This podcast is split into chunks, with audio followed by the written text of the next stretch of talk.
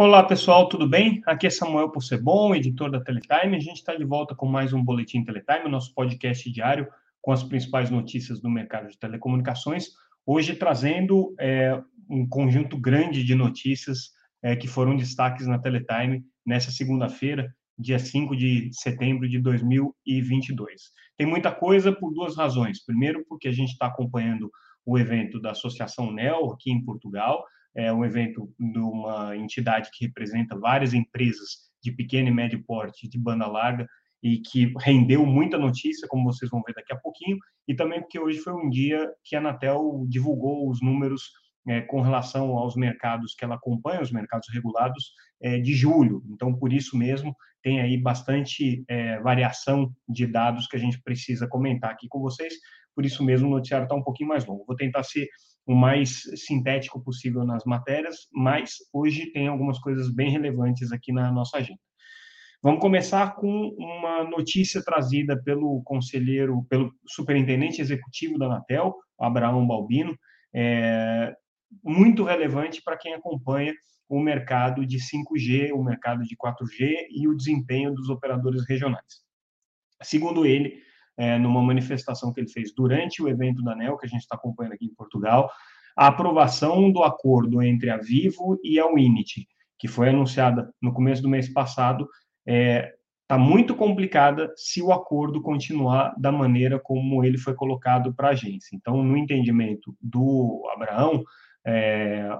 a documentação e a, a, a, descrição do acordo que foram apresentadas à Anatel são insuficientes para a aprovação é, da operação é, como ela está colocada hoje. É, nesse momento, a tendência da agência é negar é, esse acordo entre as duas empresas, a não ser que eles consigam convencer a Anatel, apresentando novos documentos, apresentando mais detalhes do acordo, eventualmente até é, fazendo algumas alterações aí no, na forma como o acordo está tá, tá definido, para é, que então a agência dê o ok. Essa manifestação do Abraão se colocou num contexto em que os provedores regionais e, e, e locais estão bastante temerosos e bastante receosos é, da, da, dos impactos concorrenciais que esse acordo pode ter. Durante o evento, isso foi colocado pelos provedores, eles chamaram atenção para o fato de que havia expectativa de que a rede da Winit fosse uma rede suficiente para poder atender é, aí ao mercado de, de 5G regional, podendo dar uma possibilidade desse mercado ter uma saída é, para outras regiões, ter uma cobertura nacional através de uma rede neutra, mas não é o que parece. Segundo os dados aqui que circularam durante o evento, das 1.100 cidades em que a Winit teria se comprometido a alugar 50% do seu espectro para Vivo, Nessas 1.100 cidades, isso daí representa mais de 80% das classes ABC+, né, que seria o principal foco das empresas, é, representa boa parte do segmento corporativo, que também poderia ser atendido aí pelos operadores regionais, e no final das contas, na análise aqui que está sendo feita pelos provedores de pequeno e médio porte, é, sobraria fora dessas 1.100 cidades pouco mais do que 5% do mercado potencial de consumo do Brasil, é, para ser atendido pelas redes da Winit, pelos operadores regionais. Então, quer dizer, esse acordo com a Vivo, segundo os operadores colocaram aqui no evento, praticamente inviabiliza o cenário competitivo. Razão pela qual o superintendente Abraão Balbino está muito preocupado com esse assunto e manifestou publicamente essa, esse receio de que, nas formas como o acordo está hoje, ele não seja aprovado. Ele disse mais, né? ele reiterou aquilo que a gente já vem falando aqui, que esse rumor, essa conversa de que a Winit estaria já fechada com as grandes operadoras, especialmente é, a Vivo, com quem o acordo já foi anunciado antes do leilão, era um rumor que já circulava na Anatel antes da, da, da realização da licitação do 5G. Segundo ele, a Anatel está investigando isso, e se houver realmente indícios de que esse acordo já estava combinado, mesmo que informalmente, a Anatel vai encaminhar para o Ministério Público para que seja feita uma investigação criminal sobre isso, porque aí a Anatel entende que teria havido fraude em leilão. Então, assunto delicado, assunto complicado, pressão dos provedores de pequeno e médio porte parece que está funcionando em cima da agência com relação a isso. É, um, é uma preocupação que foi fortemente manifestada aqui é, pelas empresas e a Anatel é, acusou aí o recebimento da mensagem e, ao que tudo indica, vai realmente é, colocar para o Init e para Vivo é, algumas questões mais duras aí com relação a esse acordo. É, um outro tema que está mais ou menos relacionado com isso, e que aí foi muito comentado aqui durante o evento, é a questão das assimetrias, de, das assimetrias regulatórias. Né? E aí, qual que é a questão né, que está colocada? Segundo é, os provedores de pequeno e médio porte, é, as assimetrias são essenciais para que se possa, no mercado brasileiro, se desenvolver é, uma, uma é, concorrência, uma condição de competitividade, né, como tem sido verificado nos últimos anos no mercado de banda larga fixa. Então, eles querem que essas assimetrias sejam mantidas também no mercado de banda larga móvel. Mas aí, balde de água fria nos pequenos e médios provedores, a Anatel está preocupada com essas é, é, distorções que começam a acontecer pelo fato de que provedores regionais hoje começam a ter uma participação de mercado nos seus mercados é bastante relevante, né? Então, eles ainda não têm cobertura nacional, mas nos, nos, mercados em que eles atuam, eles têm uma participação significativa,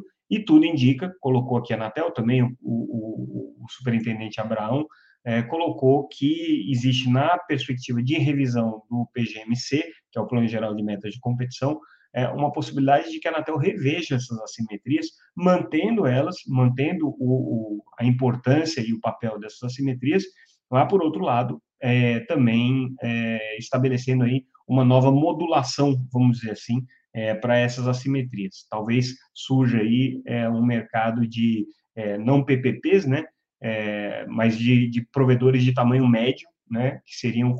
teriam aí um tratamento assimétrico do ponto de vista regulatório, mas com, com poucos é, benefícios, ou um pouco menos de benefícios em relação ao que os PPPs têm hoje em dia. Então, seria uma maneira da Anatel tentar encontrar um ponto de equilíbrio. O presidente da Anatel, Carlos Baigorre, também participando do evento, também deu um recado para as empresas. Falou assim, olha, a gente está fazendo a nossa parte, a gente está garantindo assimetrias, a gente está é, colocando condições, por exemplo, como as que foram colocadas para aprovação da Móvel, né? E tudo isso são preocupações que a Anatel tem, é, mas é importante que os provedores regionais entrem no mercado. A Anatel ficou muito chateado, muito. Isso é um comentário é, que não foi é, trazido aqui durante o evento, mas que a gente sabe de bastidor. A Anatel ficou muito incomodada com o fato de que um provedor regional especificamente durante o leilão do 5G, ganhou a licitação, levou o leilão, assinou o termo de autorização e desistiu no meio do caminho. A gente está falando da NECO, né, que até na semana passada a Anatel é, julgou esse caso especificamente, e aí a Anatel está preocupada que é, o leilão de, de, de 5G acabe funcionando aí como que uma tentativa dos, dos operadores regionais de se colocarem para o mercado para ter uma captação de investimento, mas que eles efetivamente não busquem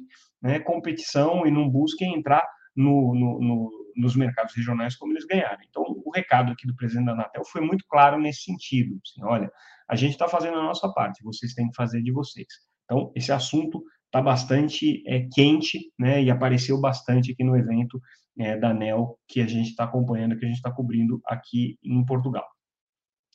E aí, uma outra notícia importantíssima do dia relacionada com esses temas de competição entre pequenos e médios provedores e grandes operadores, com a venda do imóvel e a concentração no mercado, a Anatel tinha colocado a obrigação de que os grandes operadores apresentassem uma oferta é, de atacado para o roaming, né, para possibilitar que as empresas regionais conseguissem usufruir a rede das grandes operadoras no, no, no modelo de home. E aí, é, o que é, a, a,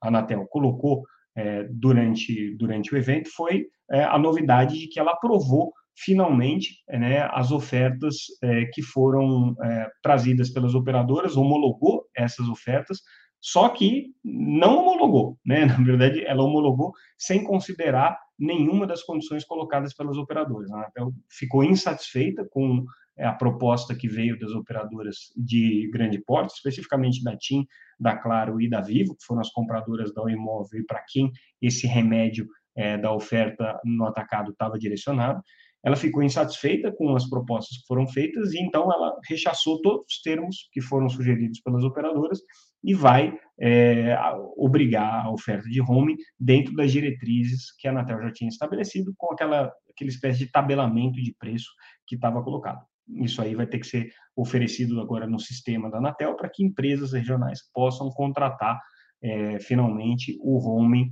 é, junto às grandes operadoras, como está previsto aí como remédio, né, como uma espécie de condicionante para a venda da OEMOB. Então, esse assunto teve aí agora essa novidade, né? Até nos próximos 15 dias, essas ofertas já têm que estar disponíveis para as empresas poderem contratar. E isso daí deve dar uma boa acelerada agora no mercado de é, 5G, porque é, a perspectiva é que algumas operadoras já comecem a entrar com é, o, o 5G, né, operadoras regionais entrem com o 5G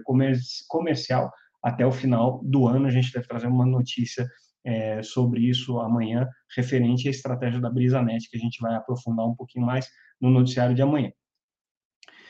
Durante o evento aqui também, é, a consultoria BCG apresentou um estudo com relação à rentabilidade do setor de telecomunicações. É um estudo que a BCG já faz há muitos anos e que mostra como é problemática a rentabilidade do setor de telecom, especialmente no Brasil. Rentabilidade aí girando na casa dos 5% a 7%, enquanto a média é, das indústrias costuma estar em torno de 12,5%, e aí comparando ainda com as empresas de internet, que a rentabilidade é de 30%, o Brasil está num patamar muito baixo, pouco atrativo para investimentos, mas o que é interessante que a BCG colocou é que a segregação entre redes neutras e redes de serviço, que começa a acontecer agora no Brasil, deve trazer uma rentabilização maior do mercado, então eles acreditam que isso vai ter um reflexo positivo na dinâmica econômica, é, eles acreditam também que os provedores regionais, por serem mais enxutos, por terem é, estruturas menores e terem é, capacidade de amortizar os investimentos de maneira mais rápida, têm hoje uma rentabilidade maior e a tendência é que essa rentabilidade dos pequenos provedores comece a aparecer já nos números, melhorando um pouco o desempenho geral do mercado de telecomunicações em relação a essas questões é, de rentabilidade mas ele também é, é, colocou alguns desafios. O, o, o, consultor que fez essa apresentação é o sócio e diretor para de telecomunicações da BCG, o Nuno Gomes, e o que ele é, destacou é que é, o Brasil hoje está muito mais endividado do que estava antes da pandemia, o que deve ter reflexos diretos aí sobre a oferta, principalmente para o segmento é, residencial, é, B2C, né, business to consumer, as pequenas e médias empresas também ainda enfrentam as, os reflexos e as consequências do período pandêmico, então também estão em situação é, financeira complicada. É, e com o aumento da taxa de juros, o, a tendência é que você tenha um arrefecimento aí no, no, no, processo de fusões e aquisições no mercado de telecomunicações. Então, isso aí é, deve dar uma segurada, segundo a BCG, é, a estratégia que deve ser seguida aqui pelas operadoras é de buscar foco na operação, e ele acredita que isso também se contribui aí com a divisão entre empresas de infraestrutura, que são as redes neutras, e empresas prestadoras de serviço, que é a tendência que hoje está cada vez mais consolidada aí junto às empresas de telecomunicações.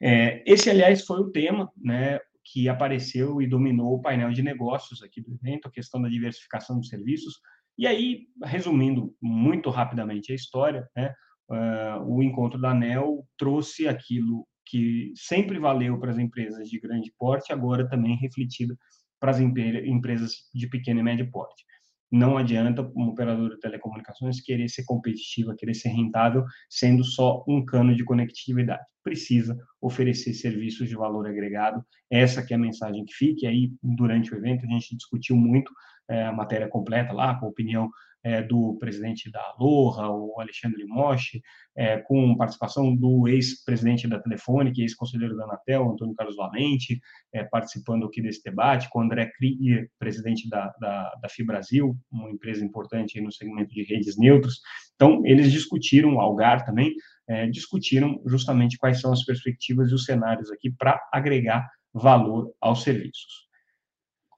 No evento, é, o ministro Fábio Faria também participou do encontro e aí falou mais uma vez é, da expectativa que ele tem com a chegada da Starlink para o Brasil, um assunto é, da, da, predileção do ministro. Ele disse que até o dia 22, provavelmente, a Starlink é, anuncia aí o, a cooperação, o termo de cooperação, o termo de doação, não sabe se não se sabe exatamente o que, que é, é, em que é, ele pretende,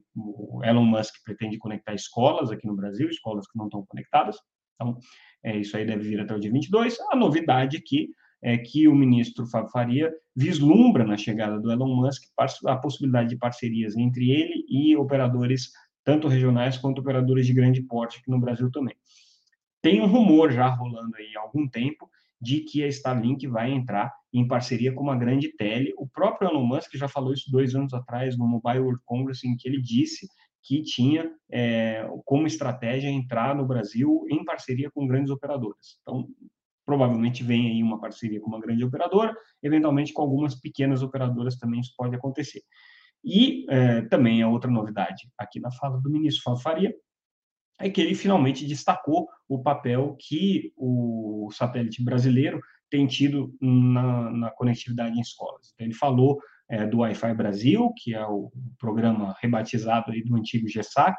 falou da Viasat, que é a parceira da Telebrás é, na prestação desse serviço, não falou o nome Telebrás, mas a gente é, é, subentende que ele estava se referindo, obviamente, à Viasat e à Telebrás, quando mencionou que essas empresas levaram aí um novo lote para conectividade de escolas, são mais 12 mil escolas, das quais praticamente metade ficam aí com é, o consórcio Viasat e Telebrás, e a outra parte fica com a RNP e pequenos provedores fazendo a oferta através de rede de fibra para conectar essas escolas. Então, o ministro aí exaltou isso, exaltou os seus feitos aqui durante o edital de 5G, né, o modelo é, que ele conseguiu garantir é, a presença das operadoras chinesas, é, das, das, das, provedoras de, de tecnologia chinesas dentro do leilão, né, comemorando muito aí o fato do Brasil ter encontrado uma solução para essa questão geopolítica, uma solução é, que foi hum, é, necessária no momento em que o presidente é, da República criou o problema. Então, o ministro Fábio Faria conseguiu resolver aí a dor de cabeça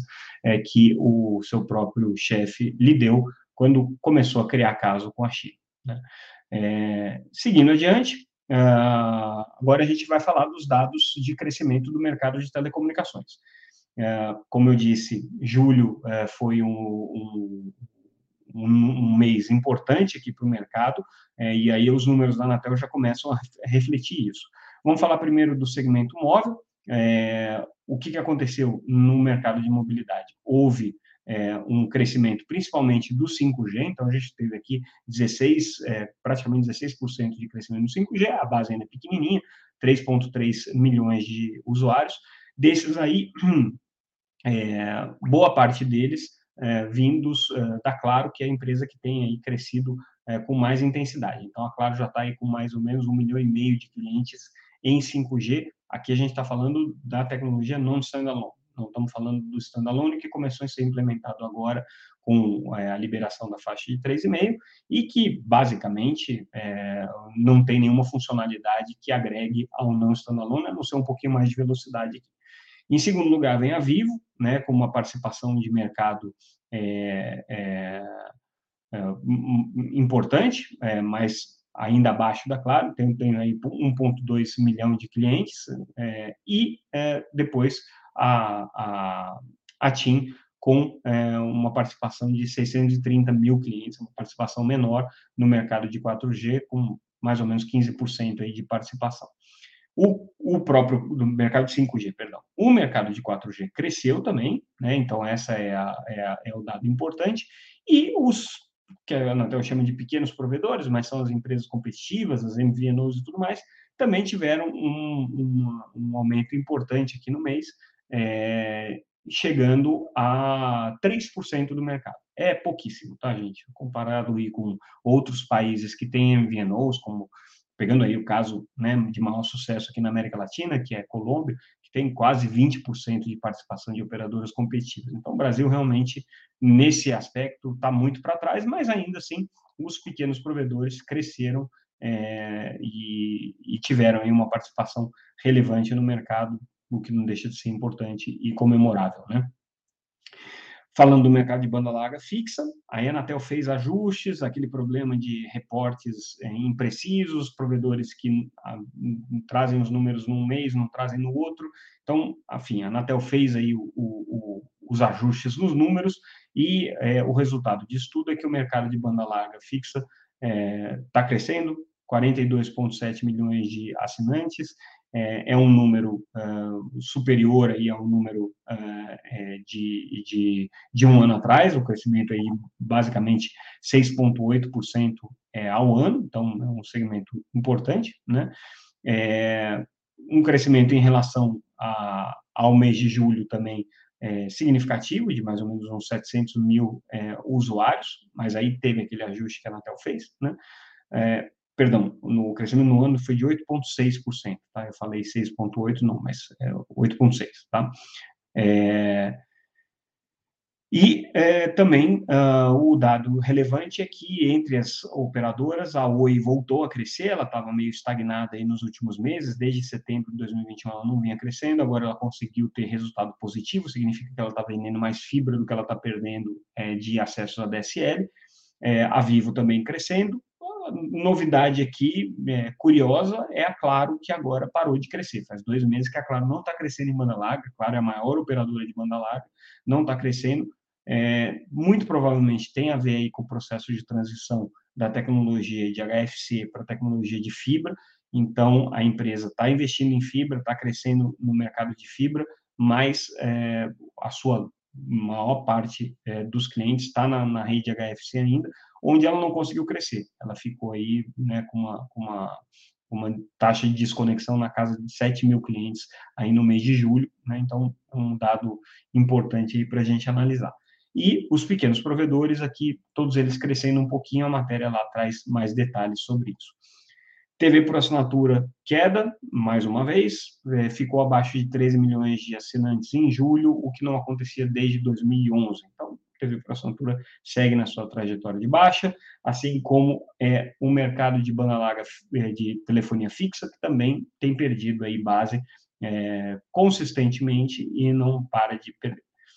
A gente traz ainda uma notícia ainda referente ao seminário de satélite que aconteceu na semana passada, notícia é, temporã aqui, o, o presidente da Anatel, Carlos Baigorre, no evento que ele participou do Congresso de Satélites que a gente organizou,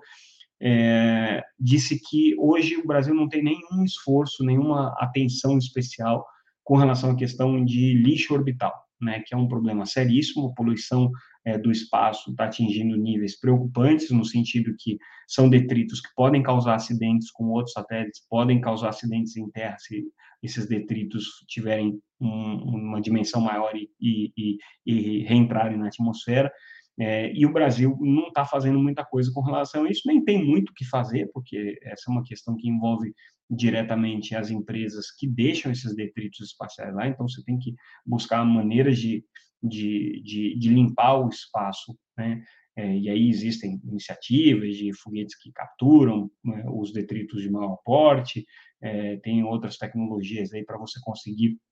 é, também rastrear esses detritos e evitar assim possíveis colisões, mas nem a Agência Espacial Brasileira, nem o Ministério das Comunicações, nem a Anatel estão conversando sobre esse assunto, estão se coordenando sobre esse assunto, o que é uma coisa que talvez o Brasil devesse começar a se preocupar não porque ele seja protagonista dessa poluição, porque o Brasil não polui quase nada, né? mas por ser um país com grande dimensão territorial, a chance de um objeto é, vindo do espaço de maior porte não se desintegrar e cair em território brasileiro é muito maior do que, por exemplo, cair num país como o Chile, que tem uma dimensão é, né, muito menor do que o Brasil. Então, é, é uma, é uma constatação aqui, mas nada está sendo feito, segundo o presidente Anatel, Carlos Baigorre, e também presidente, o conselheiro da, da, da AIB para a área de satélites, que participou do evento.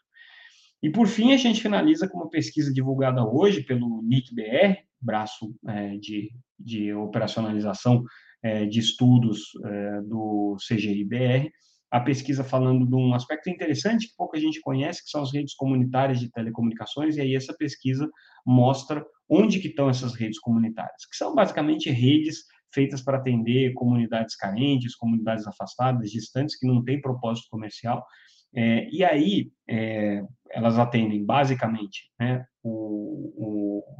é, as, as, as, camadas da sociedade mais carentes, então, são favelas, são quilombolas, são localidades distantes, localidades ribeirinhas que são atendidas por essas redes comunitárias,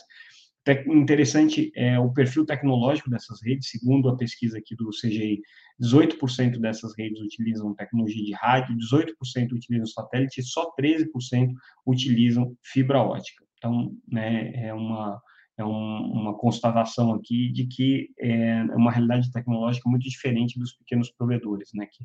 predominantemente atuam com, com fibra. Então, é, segundo aqui essa, essa pesquisa, né, nessas comunidades é, vivem 55% de pretos e pardos e 20% de indígenas, o que também mostra aí, né, o problema social atrelado a estas questões é, de representatividade de minorias é, ou no caso né, de pretos e pardos, de segregação racial, é, e aí você tem é, um reflexo disso na, no, no, gap tecnológico, no gap de conectividade, né, que essas comunidades estão, estão, estão sujeitas. Então, hoje, esse é um assunto que pouca gente se dá conta, mas é uma realidade que hoje é, chega aí ao Brasil, né, e que, que uh, é, a gente tem que ficar atento porque são pessoas que vivem nessas regiões e que precisam de conectividade é, de qualquer maneira. Né? E com isso, pessoal, a gente encerra o nosso boletim de hoje. Ficamos por aqui. É, amanhã a gente volta com mais um boletim Teletime, nosso podcast diário com as principais notícias no mercado de telecomunicações. Mais uma vez agradeço a audiência de vocês e fiquem ligados até a próxima edição. É isso aí, pessoal. Obrigado.